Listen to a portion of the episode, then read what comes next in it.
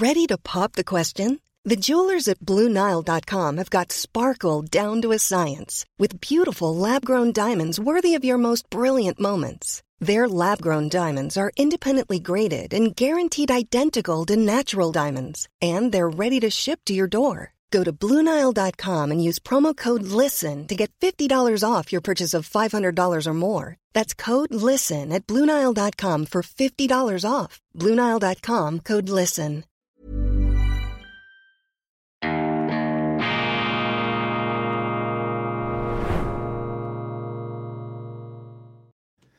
Grüezi miteinander, ganz herzlich willkommen und einen wunderschönen guten Morgen, meine sehr verehrten Damen und Herren, liebe Freunde. Ich begrüße Sie zur schweizerischen Ausgabe von Weltwoche Daily, die andere Sicht, unabhängig, kritisch, gut gelaunt am Dienstag, dem 30. Januar 2024. Die Prosenektute schweigt zur 13. AHV-Reform, die Organisation, die sich ja doch eigentlich mit der Problematik der Altersversicherung minutiös auseinandersetzen müsste, sie hüllt sich in vielsagendes, ja geradezu gellendes Schweigen und dieses Schweigen dröhnt einem geradezu entgegen, wenn man sich vor Augen hält, dass diese Prosenektute geführt wird von einer ehemaligen Bundesrätin und zwar von der ehemaligen SVP und dann äh, nach einem Parteiausschlussverfahren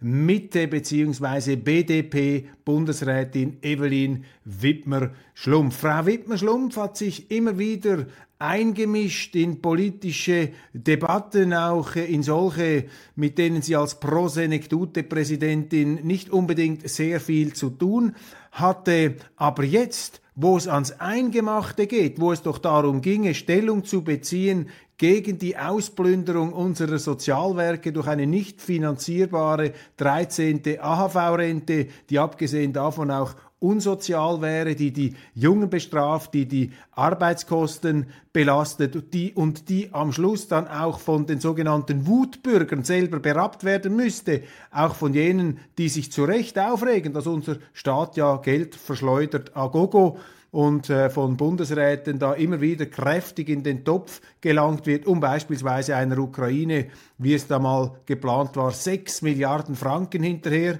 zu werfen, einer Ukraine, die ihre eigene Bevölkerung mit Artillerie beschießt, seit vielen Jahren die Journalisten inhaftiert und so weiter. Das wird bei uns alles verklärt und dann auch noch mit Geld, mit Schweizer Steuergeld sozusagen vergoldet. Und da wäre man schon sehr gespannt, was eine Frau Wittmer-Schlumpf, Altbundesrätin, zu sagen hätte. Aber sie sagt eben nichts und das finde ich verantwortungslos an dieser Position. Man muss doch hier Stellung nehmen, man muss Position beziehen. Gellendes Schweigen der früheren Bundesrätin. Dann lese ich die Schlagzeile hier in der auflagenstarken bzw. Schlagzeilen großen Tageszeitung Blick.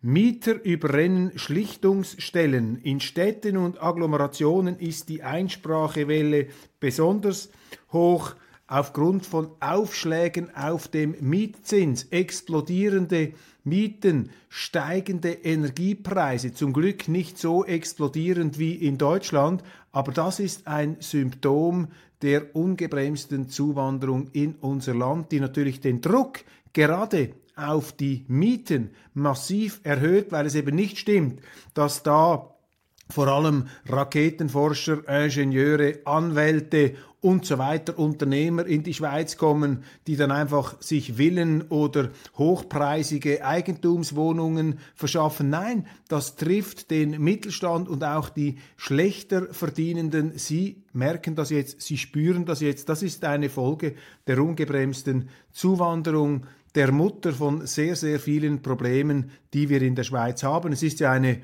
Initiative am Start, die Initiative gegen die 10 Millionen Schweiz und das wird auch sehr, sehr interessant sein zu beobachten. Ich glaube, dieses Gefühl, das Maß ist voll, das Maß ist überschritten, das gesunde Maß ist durch ein Unmaß ersetzt worden. Dieses Gefühl haben viele und zwar auch außerhalb der klassisch migrationskritischen Kreise, wie beispielsweise der SVP. Es gibt ein paar unverbesserliche Linke, allem voran die von unseren Medien, auch von unserem Fernsehen, geradezu skurril hochgepeppelte und hochgehätschelte Jacqueline Badran der Sozialdemokratischen Partei, die diesem äh, Unmaß an Zuwanderung mit Planwirtschaft begegnen möchte, mit einem sozialistischen Mietendeckel, mit Kontingentierung vom Wohnraum und so weiter, mit mehr öffentlichem Wohnbau und öffentlichem Zugriff auf Wohnungen. Das Ganze natürlich abgezirkelt darauf, dass die von den Linken beherrschten Städte dann sozusagen mit diesen Wohnungen und mit diesem Wohnraum, den sie dann vergeben können nach, nach politischen Kriterien, dass sie sich sozusagen ein Reserveheer an willigen Wählern ähm, sozusagen ähm, einverleiben können, beziehungsweise in die Abhängigkeit treiben können. Eine Art ein Mietfeudalismus von links, der da versucht wird von Seiten von Frau Badran. Ich staune immer wieder, in welch dämonischer Gewandtheit und mit was für einer unkritischen, ja fast schon verliebt wirkenden Distanzlosigkeit unsere Journalisten, vor allem bei der SRF, äh, beim SRF, diesen Szenarien äh, begegnen und auch der Frau Badran nicht in die Parade fahren, wenn sie, was oft der Fall ist, einfach nur noch Unflätigkeiten von sich gibt, weil eben die Substanz der Argumente dann offensichtlich nicht ganz ausreicht. Ähm, Interessant, die Gratiszeitung 20 Minuten ist ja ähm, stärker abgezirkelt auf die Lesebedürfnisse der jüngeren Generation und sie beschäftigen sich da bei 20 Minuten intensiv mit der sogenannten Generation Z. Und da wird zum Beispiel eine junge Frau interviewt und sie sagt, einen SVP-Wähler zu daten käme nicht in Frage. Also diese Frau, diese junge Frau würde sich niemals einen SVPler ins Haus ähm, holen, geschweige denn in ihre Nähe lassen. Und interessanterweise ähm, vermerkt ein anderer Artikel hier auf 20 Minuten, dass eben die ähm, jungen Männer offensichtlich rechter positioniert sind als die jungen Frauen. Also wir haben bei der Generation Z in der Schweiz einen gewissen ähm, Graben zwischen den linken Frauen und den ähm, ja, rechten oder mehr bürgerlich gesinnten Männern. Ein ideologischer Graben spalte die Generation Z, vermeldet da eine Studie, die auf 20 Minuten zitiert wird. Und das gibt doch äh, Hoffnung, denn zu meiner Zeit, als ich noch in die Schule, ins Gymnasium gegangen bin, da war doch die linke Ideologie noch stark Flower Power mäßig eingefärbt äh, in den späten 70er, in den frühen 80er Jahren. Das war überwiegend und auch für die jungen Männer damals am Gymnasium waren Politiker in der Schweiz, zum Beispiel der FDP, die SVP hat man gar nicht zur Kenntnis genommen, oder nehmen Sie einen Ronald Reagan oder eine Margaret Thatcher, die damals international das Geschehen äh, bestimmt haben, das waren absolute Feindbilder. So gesehen ist es doch ein Zeichen sich vervielfältigender politischer Einstellungen, wenn wir jetzt beobachten, dass die Generation Z da in der Schweiz offensichtlich nicht alle in die gleiche Richtung ähm, stoßen, ins gleiche Horn blasen. Die SBB hat genug von Zugsverspätungen unserer Nachbarländer. Das ist interessant. Sie erinnern sich, in meiner gestrigen Sendung habe ich mit großer Zustimmung, ja Begeisterung zitiert den Chefredakteur der Sonntagszeitung Arthur Ruttishauser, der diesem ja etwas selbstbewusst auftrumpfenden deutschen Botschafter zu Bern, Herrn Michael Flügger, da etwas die Leviten gelesen hat. Denn Flügger hat gesagt, die Schweiz als reiches Land müsse da schon einen Solidaritätsbeitrag leisten und könne sich da nicht einfach als Rosinenpicker draußen halten. Und Ruttishauser hat da sehr zu Recht darauf hingewiesen, dass der deutsche Botschafter lieber etwas die Vertragstreue der Deutschen Deutschen gegenüber den Schweizern anmahnen müsste, vor allem im Zugsbereich. Und da haben eben die Italiener und die Deutschen massiv versagt, was die Anschlussverbindungen angeht zu unserer NEAT, die mit vielen Milliarden sozusagen als europäisches Solidaritätsprojekt nicht nur aus dem Boden gestampft, sondern auch in die Berge ähm, gegraben wurde, sozusagen in diese ähm, faszinierenden, äh, hochtechnisch großartigen Maulwurfs, Maulwurfskanäle, die wir geradezu ähm, äh, durchlöchert haben in unseren äh, Gebirgen. Das alles hat die Schweiz gemacht. Wir haben sogar den Deutschen Geld geliehen und zum Dank dürfen wir uns dann auch noch äh, zusammenstauchen lassen oder aber eben mit Verspätungen konfrontiert werden, wie sie jetzt ähm, zu beobachten sind. Und die SBB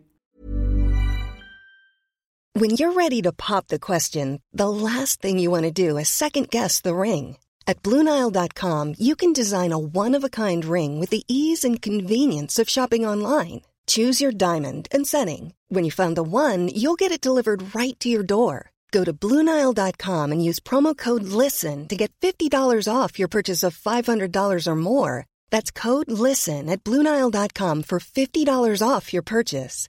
Bluenile.com code LISTEN. Here's a cool fact a crocodile can't stick out its tongue. Another cool fact you can get short term health insurance for a month or just under a year in some states. United Healthcare short term insurance plans are designed for people who are between jobs, coming off their parents' plan, or turning a side hustle into a full time gig. Underwritten by Golden Rule Insurance Company, they offer flexible, budget friendly coverage with access to a nationwide network of doctors and hospitals. Get more cool facts about United Healthcare short term plans at uh1.com. Will sich dagegen ähm, wehr, äh, wehren. Wir sind sehr gespannt. Die Grünen beschließen die Ja-Parole für die 13. AHV-Rente. Ja, ein melancholischer Eindruck derzeit bei den Schweizer Grünen und ich äh, halte das immer auch zu Handen unserer deutschen Zuschauer fest. Sie haben in Deutschland sozusagen noch eine gewisse Verspätung zu gewärtigen. In der Schweiz sind die Grünen, sind die Linken, die auch hochgepusht wurden, hochgespült wurden durch die Klimawelle der fremdfinanzierten Sorglosigkeit, äh, der ähm, ja, letzten Jahre. Ähm, dieser äh, scheinbare, dieser faule Zauber, der ist nun verflogen und da werden nun also ähm, entschieden kleinere Brötchen gebacken, während natürlich in Deutschland hier noch die ganze Prachtentfaltung oder die scheinbare Prachtentfaltung dieser Regierung ähm, zu sehen ist, obwohl der Glanz natürlich längst abblättert. Aber in der Schweiz ist das nun schon ähm, sozusagen durch die letzten Wahlen da gewissermaßen verstetigt ähm, worden. Die Grünen haben Federn gelassen, sie sind nicht völlig von der Bildfläche verschwunden, aber da hat sich schon sehr stark der äh, Wirkungsradius verkleinert. Das wird dann auch in Deutschland früher oder später stattfinden. Ich habe in meiner internationalen Ausgabe übrigens ein von schweizerisch, hoffentlich schweizerischer Gelassenheit geprägtes, etwas optimistisches Bild der ganzen Szenerie in Deutschland entworfen, denn man darf sich nie in der Politik einfach verrennen oder auch von den eigenen Emotionen oder vom eigenen Ärger vereinnahmen lassen. Denn man muss sich immer wieder vor Augen halten, jeder Mensch, auch man selber, ist irrtumsanfällig. Es irrt der Mensch, solange er strebt, und manchmal irrt er auch, wenn er gar nicht strebt. Also der Mensch irrt vor allem. Irren ist menschlich. Und das Bonmot von Franz Josef Strauß, immer Irren ist sozialdemokratisch, ja, das ist eine gute Pointe, aber ähm, keine Überheblichkeit auf keiner Seite. Die Menschen verfallen immer wieder in den gleichen Irrtum, dass sie nämlich glauben, sich die sozialistischen Rezepte leisten zu können. Ähm, jetzt hat man geglaubt, der grün lackierte Ökosozialismus sei sozusagen das Gelbe vom Ei. Das müssen dann auch noch die FDPler in Deutschland lernen, die sich da in diese Regierung haben hineinziehen lassen durch den äh, Vorsitzenden Christian Lindner, der auch etwas ein Ritter der traurigen Gestalt ist im Moment. Aber eben überfordert sind sie alle, sind wir alle. Kein Hochmut, keine Überheblichkeit. Und in der Schweiz beobachten wir ja, wie dann eben der Wähler entsprechende Korrekturen vornimmt. Die Grünen nun also für eine 13. AHV-Rente, was nebenbei auch beweist, dass die Grünen eben nicht eine auf Nachhaltigkeit godierte Partei sind, sondern einfach eine linke Partei. Denn es ist absolut nicht nachhaltig, jetzt eine 13. AHV-Rente zu fordern, wenn man wie die Grünen das tun, sich nicht nur in ökologischer, sondern auch in finanzökologischer Hinsicht gewissermaßen der Nachhaltigkeit ähm, verpflichtet ähm, sieht. Wenn denn das tatsächlich der Fall ist, das ist aber eben nicht der Fall, denn daran sehen Sie, dass da letztlich einfach es darum geht, bestimmte linke Programme durchzuziehen. Jetzt ist klar, wer die Bucherer Milliarden erbt. Nach dem Tod von Jörg Bucherer wurde spekuliert, wer die Milliarden erbt. Diese sollen an eine Alleinerbin gehen. Diese Alleinerbin des großen Luzerner Juweliers und Schmuck- und Uhrenhändlers, eine großartige Erscheinung in der schweizerischen Wirtschaftsgeschichte und auch ein politisch eine politische Persönlichkeit von großer Wasserverdrängung. Jörg Bucher ist gestorben im letzten Jahr im Alter von ja, 87 Jahren nach einem langen und erfüllten und auch sehr erfolgreichen Leben. Und er hat nun sein Vermögen, sein gigantisches Milliardenvermögen einer Stiftung vermacht in Luzern, die präsidiert wird von Dr. Urs Mühlebach, einem sehr renommierten Anwalt da in der Schweiz mit äh, Schwerpunkt natürlich äh, in der Innerschweiz. Äh, ich glaube, da sind mehr oder weniger alle ähm, bedeutenden Personen haben irgendeine Geschäftsbeziehung einmal äh, zu Dr. Mühlebach gehabt. Aber er, jedenfalls, er wird hier eine große Stiftung präsidieren, die eben sich der Förderung ähm, widmet von Tourismusprojekten mit Qualität, Kultur, ähm, allen möglichen ähm, Dingen. Eine großartige Weiterexistenz, wenn man so will, des unternehmerischen Vermächtnisses von Jörg Bucherer. Gute Nachricht aus Bern. Bürgerlicher Aufstand in der linksten Stadt der Schweiz. Da verbünden sich, da verbünden sich, entschuldigen Sie, da verbünden sich die, ähm, die Bürgerlichen über alle Parteien hinweg gegen die Linken. Das sind neue Zeichen da in der stark rot-grün eingefärbten Bundesstaat. Will Putin wirklich Krieg gegen die NATO? Ist eine Frage, die der Tagesanzeiger in, in seiner heutigen Morgenausgabe stellt. Und ich kann Ihnen sagen, nach meinem Intuition, nach meinem Gefühl, glaube ich nicht, dass der Kremlherr hier von suizidalen Anwandlungen beschlichen wird. Das sind so Szenarien, die ausgebreitet werden, die dann aber in der Wirklichkeit letztlich nicht greifen, die mehr Ausfluss sind von Projektionen und, wie ich meine, auch der Weigerung, geopolitische Realitäten und ihren Hintergrund zur Kenntnis zu nehmen. Ich glaube nicht, dass das das Thema ist, dass hier Russland versucht, mehr oder weniger die NATO anzugreifen. Die Konsequenz wäre ein Atomkrieg. Ich glaube ganz im Gegenteil, dass Putin es versucht hat, mit seiner militärischen Aktion eben einer Konfrontation mit der NATO ähm, zuvorzukommen bzw. auszuweichen. Denn wir haben ja über diese Planspiele gesprochen der ukrainischen Regierung, damals mit den Amerikanern im Oktober 2021, 2022, wo sie ähm, einen äh, Pakt geschlossen haben mit dem Ziel der Rückeroberung der Krim, die ja heute russisch ist. Und stellen Sie sich vor, was passiert wäre, wenn also die Ukraine im Verbund mit der NATO, mit den Vereinigten Staaten in der Krim einmarschiert, auf der Krim einmarschiert wäre. Dann hätten Sie die Konfrontation der NATO mit Russland, mit unabsehbaren Konsequenzen komplett fahrlässig, dass man so etwas überhaupt riskiert hat. Das ist keine Rechtfertigung von Machtpolitik oder von Einflusssphärenpolitik, aber es sind für mich einfach wichtige Aspekte einer geopolitisch verfahrenen Situation, die auf Seiten vor allem jetzt auch äh, des Westens meines Erachtens immer noch sehr, sehr stark durch eine selbstgefällige ideologische Brille ähm, beurteilt wird. Ihnen danke ich ganz herzlich. Wir sind am Ende der heutigen Sendung angekommen. Ganz, ganz herzlichen Dank für Ihre Aufmerksamkeit. Ich verweise auf die internationale Ausgabe mit einem etwas philosophischen, versöhnlichen Blick auf Deutschland ist auch wichtig in der heutigen Zeit. Nicht viel Zuversicht wird da erzeugt aus und in deutschen Landen. Wenn Sie es interessiert, lassen Sie sich darauf ein. Ich freue mich, wenn wir uns wiedersehen. Verpassen Sie nicht mein Interview, das ich gemacht habe mit dem deutschen Bestsellerautor und Sachbuchschriftsteller, vor allem im Finanzbereich, Marc Friedrich. Er hat ein neues Buch geschrieben, sehr detailliert, voller Inhalt, voller Thesen, Diagnosen, die größte Revolution aller Zeiten. Unser Geld stirbt und wie wir davon profitieren können. Mark Friedrich befasst sich mit dem drohenden Zusammenbruch unseres Finanzsystems und hat auch ganz praktische Ratschläge, wie man daraus am besten wieder eine Goldgrube